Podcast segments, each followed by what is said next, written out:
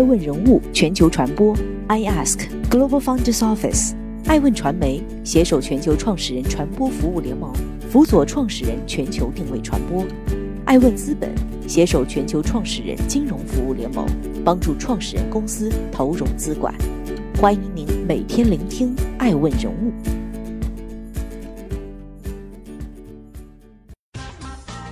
Hello，大家好，欢迎大家的守候。今天我们来聊一聊爱问人物：财务造假三百亿，罚款六十万，康美拿了谁的免死金牌？五月十四日，证监会对康美药业的财务造假做了处罚，对二十一名责任人员处以九十万元至十万元不等的罚款，对康美药业实际控制人、董事长马兴田等六名主要责任人，采取十年至终身证券市场禁入措施。将康美药业及相关人员涉嫌犯罪行为转移司法机关，这份处罚比起瑞幸的二十二亿造假带来的后果简直不值一提。投资者借爹妈的股票账户打个新股都要被罚五十万元，而康美药业如此严重的财务造假行为只罚了六十万元，甚至都不用退市。更为讽刺的是，康美药业处罚结果的第二天，公司股价竟然一字板涨停，而同样遭遇的瑞幸咖啡。复牌首日却暴跌百分之三十六，而这一切与当年康美被曝三百亿造假时的轰动相比，也显得太过平淡。二零一九年四月二十九日，康美药业昭告天下，二零一七年的应收账款少计六点四亿元，库存少计一百九十五亿元，在建工程少计六点三亿元，造成货币资金多计二百九十九亿元，其他财务费用少计二点二九亿元。一句话概括。由于财务记录的问题，康美药业记账多赚了三百亿，现在发现记错了，这声惊雷响彻整个 A 股市场。但康美药业董事长马兴田则表示，财务造假和财务差错是两回事儿。一句话倒是说的举重若轻。从一九九七年到今天，康美药业已经从小药店发展成药业第一股、中国企业五百强，而马兴田家族以三百三十亿财富。位列二零一六年胡润百富榜第四十六位，翻手为云，覆手为雨。马兴田见过了大场面，养成了泰山崩于前而面不改色的淡定。不过，倘若他没遇见命里的贵人，恐怕也不会有如此气焰。欢迎继续聆听《守候爱问人物》，爱问人物全球传播，贵人相助。马兴田出生在一个典型的潮汕小村庄，高中辍学后就离开了农村，去城市打拼。二十世纪九十年代，恰逢全民下海经商的热潮，个体户、民营企业家、国企改革家、自主创业者、乡村能人、边贸开拓者等等，各领风骚好几年，为激荡的大时代留下了生动记录。正值二十出头的年纪，打工期间的马兴田也萌生了自己做生意的想法。但一直苦于没有本钱，生活十分落魄。很快，马兴田遇到了爱情，徐德士的二女儿徐东锦也迎来了人生的转折点。岳父徐德士的中药倒卖生意非常红火，徐东锦之前一直帮着父亲打理生意，积累了不少中药知识，有筹码在手，二人合计不如顺应时代大潮，也创个业。结婚后，他们拿着徐德士给的一笔基金，开了一家经营药品的门店。随后，随着囤积的三七药材，马兴田意外发了一笔财，赚了人生的第一桶金。一九九七年，二十八岁的马兴田和徐东锦创立了康美药业，翻开新的历史篇章。他绝不会想到，这个药业会在二十年后发展成一个覆盖中医药全产业链的庞大商业帝国，一个人们津津乐道的药王传奇。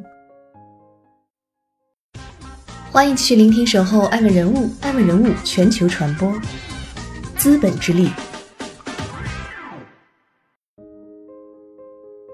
生意做得越来越大，马兴田的手腕也一天比一天厉害。二零零一年，康美药业就赴 A 股上市，此时距离公司成立才四年时间。当时康美药业上市融资时，以西药的名义筹款募集的二点一六亿，全部投入了四个西药项目。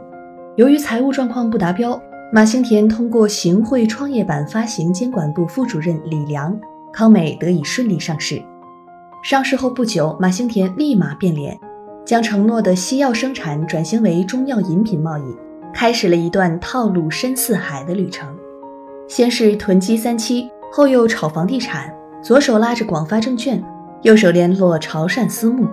如果不是后来证监会的调查，康美账上到底有多少钱，库里到底有多少货，将会成为永远的未解之谜。贿赂有了第一次，就一定有第二次。从二零一四年一月份开始，康美药业连发四则公告。宣布已与广东省普宁市等八十一家医院签订药房托管协议，轰动一时。马兴田当初为了拿下揭阳所有医院的所有药房，带着自己的二把手李建胜，一同给广东省食品药监局安全生产监管处的处长蔡明送了三次钱，共计三十万港元。后来由于蔡明事发，这些旧事后来一并被挖了出来，但马兴田和康美并没有受到任何影响。继续驰骋商场。二零一五年，尝到垄断甜头的康美药业试点智慧药房，期间有合作医院的医护人员挂出条幅反对康美对药房的垄断，但最后也没得到什么回应。二零一七年，康美药业市值突破千亿元的时候，马兴田正式参加一个聚会，闲时他打开手机软件，看到公司突破千亿元的市值，没有开怀大笑的庆祝，甚至没有内敛的微笑。他只是找了一张椅子坐下，静静地发了一下呆。我觉得肩上的担子越来越沉重了。马兴田说：“除了自己给自己压力，还要考虑到投资者的利益，考虑到企业一万多名员工的未来。”那时的马兴田一面畅想着康美的下一个辉煌二十年，又在回首过往，总结道：“康美药业能走到发展如此好，得益于这个伟大的时代。”出生在广东这片创业创新的沃土上，赶上了改革开放，赶上了中国经济的全球崛起，证券市场的繁荣发达，尤其是赶上了今天无比精彩的互联网时代。我觉得自己非常幸运。我们打造的是一个全产业链企业，正是这一点把我们和别人真正区分开来。马兴田对自己的战略相当满意。康美药业的产品从初期的几个单一品种。到如今，涵盖中药饮品、中成药、西药、保健食品、食品等系列数万个产品，业务贯穿中医药产业链上中下游各个关键环节，总资产从创立之初的不足两亿元，发展到二零一七年的近六百亿元，增长三百二十九倍；利润从初期的一千三百万元，发展到二零一六年的超三十三亿元，增长二百五十六倍。市值从上市之初的八点九亿，到二零一五年首次突破一千亿元，增长一百二十倍以上，成为中国资本市场上首个突破千亿市值的药业上市公司。从一九九七年到二零一七年，康美药业迅速发展壮大，成为中国民族医药健康产业的一面旗帜，位列全球企业两千强、中国企业五百强。是啊，如此的功绩，当然辉煌。只是里面掺杂了太多的谎言呐！欢迎继续聆听《守候爱问人物》，爱问人物全球传播，人造泡沫。从二零一六年开始，马兴田开启了疯狂的扩张，比如在二零一七年，康美药业发行了三支短期融资券和三张中期票据。在二零一八年，更是发行了六支短期融资券和四张中期票据，并发行两次公司债。Win 数据统计，康美药业在二零一六至二零一八年共募资四百四十八亿，是其在之前十四年融资的两倍。而其在二零零一年上市至二零一五年的融资活动并不活跃，疯狂的负债扩张却没有带来业绩的同样增长。二零一六至二零一八年，康美药业实现营收二百一十六亿。一百七十六亿和一百九十四亿，实现净利润三十三亿、二十一亿和十一亿，连续两年大幅下滑。尽管业绩下滑，但康美的股价却反其道而行之，震荡上扬，从二零一六年一月的低点十二元上涨至二零一八年五月的高点二十八点二五元。而这期间正是康美药业徐东锦、陈树雄等频繁买卖康美药业股票的时间。在二零一六到二零一八年间。除了康美药业及徐东锦的上述定增和增持共耗资约五十二亿元外，前述其他关联股东的持股比例并未发生变化。业内爆出，一位名为陈树雄的自然人股东在二零一六到二零一八年持股变动频繁。公司披露信息显示，陈树雄在二零一六年六月首次买入康美药业五千三百万股，进入前十大股东。紧接着，在六月三十日之前迅速的减持并退出前十大股东。随后，陈树雄又增持，在当年三季报中以六千一百三十四万股进入前十大股东，并在二零一六年年底前退出十大股东。二零一七年四季度，陈树雄又增持，以八千三百三十四万股出现在康美药业前十大股东当中，市值约二十亿元。后经历小幅增持和减持，在二零一九年一季度又从前十大股东消失了。操纵股价让康美在利润下滑之时，股价却逆流而上。但随着事情见诸报端，康美也开始了股价闪崩。二零一八年十月，媒体爆出康美药业涉嫌操纵股价内幕交易。深圳博弈投资发展有限公司法定代表人王连军。已于大约两周之前被公安经侦部门采取强制措施，曹总标的可能涉及康美药业。当年十月十六日开盘之后，康美药业股价闪崩跌停，加上康美药业被媒体质疑其存贷双高、股东质押比例过高等问题，即日里市值蒸发三百多亿，并失守千亿市值大关。除了在资本上的运作，为了更赚钱，马兴田选择了降低产品品质。一六年到一七年期间。康美药业的菊黄茶、菊花、人参产品分别因违法添加行为、农药残留项目等不合格，多次被国家药品监督管理局处罚通报。同样是赚钱，他的老婆徐东锦则选择了传销。二零一八年一月，多家媒体发布消息，称康美药业在多个非直销区域开展直销活动，涉嫌传销行为。康美传销报道一出，股价应声十天下跌了四百亿。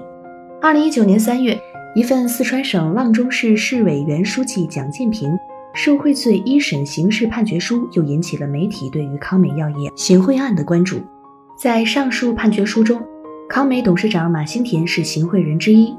权威渠道显示，从2000年到2015年，康美药业曾四次卷入贪腐案件，这已经是康美药业第五次被坐实。尽管马兴田痴迷于资本运作，行贿贪腐、财务造假百亿。夫人徐东锦涉嫌传销，但马兴田和康美似乎从未遭受到严厉的惩罚。财务造假被罚款六十万，可以说是九牛一毛。欢迎继续聆听《守候爱美人物》，爱美人物全球传播。家族企业，在 A 股市场上，像康美这样的企业并非一家。二零一九年七月。康德新被爆出四年累计虚增利润总额一百一十九点二一亿元，仅一年半时间，康德新就从光环满身、市值千亿的白马成长股沦落为被强制退市。康美被处罚的力度小，显然运气好了那么一点儿，但是与康德新患的病却极为相似。康美药业和康德新这两家公司其实有非常明显的共性，比如实际控制人对上市公司的高度控制。搞得上市公司在财务上像是一家私人公司似的，内部监督机制和财务独立性形同虚设。不管是康德新的钟玉，还是康美药业的马兴田，在上市公司的财报上做一些手脚，简直就如探囊取物一般，根本就没有阻力。一位券商从业者感到十分的愤慨。你看看马兴田，既是康美药业的实际控制人，也是康美药业的董事长兼总经理，他老婆是徐东锦。徐东锦是康美药业的副董事长兼副总经理，这样两个人一起搭档，你说你想要什么样的财务报表吧？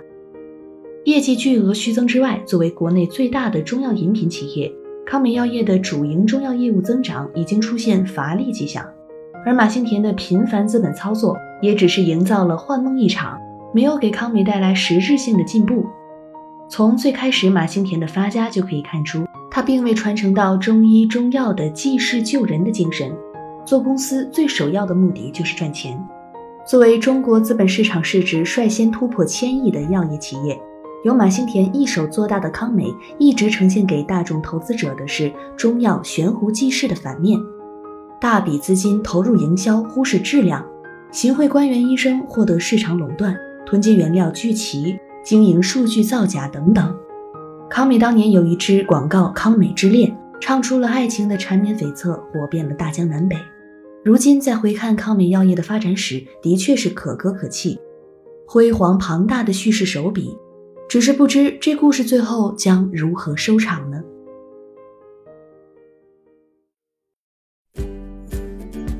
更多顶级人物，欢迎关注每周五晚七点半北京电视台财经频道，每周六晚十一点海南卫视，同步在学习强国 APP 直播。更多完整内容，欢迎关注爱问官网 iask-media.com。更多精彩内容，也可以搜索爱问人物抖音号 iaskleaders。爱问人物全球传播，iask Global Founders Office。